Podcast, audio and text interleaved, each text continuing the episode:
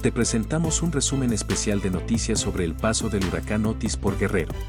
Hasta la mañana de este jueves 26 de octubre, autoridades federales reportaron que el paso de Otis por Guerrero dejó 27 muertos y 4 desaparecidos, de acuerdo con la secretaria de Seguridad Pública, Rosa Isela Rodríguez.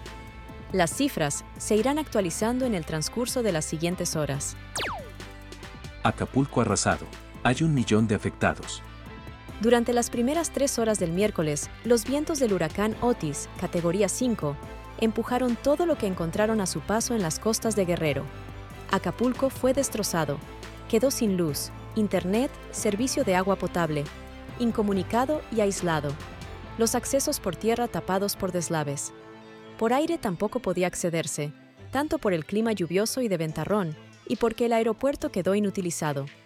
Hoteles, comercios, restaurantes, condominios y viviendas pequeñas y humildes quedaron hechas cascarón, desnudadas por ráfagas que alcanzaron hasta 315 kilómetros por hora.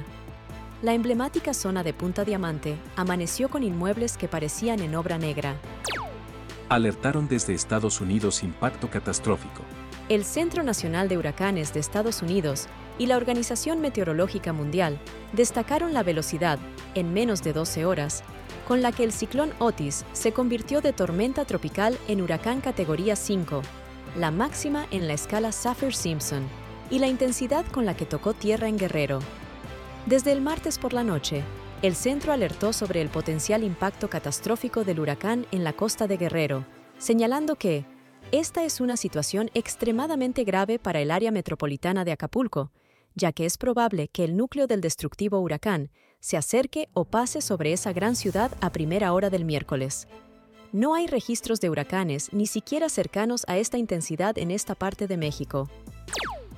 Activa 4T, bono para catástrofes.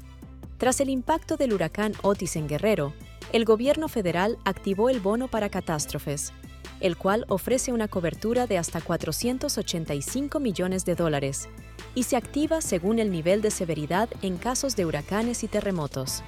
La Secretaría de Hacienda informó que el Gobierno de México tiene coberturas financieras que prevén recursos complementarios para atender eventos de gran severidad, ya que se tiene contratada una póliza de seguro para catástrofes, con una suma asegurada de 5 mil millones de pesos para atender daños a los sectores salud, carretero, educativo, hidráulico, vivienda y urbano.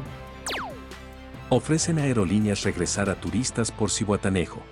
Aerolíneas como Aeroméxico, Viva Aerobús y Volaris ofrecieron apoyo para regresar a turistas que se encuentran varados en Acapulco, vía Cihuatanejo. Esto debido a que los aeropuertos de Acapulco permanecen sin operaciones tras el paso del huracán Otis, que devastó la zona. También habrá autobuses en los hoteles para trasladar a los visitantes a la Ciudad de México. Estas y otras noticias están disponibles en heraldo.mx y en nuestra edición impresa.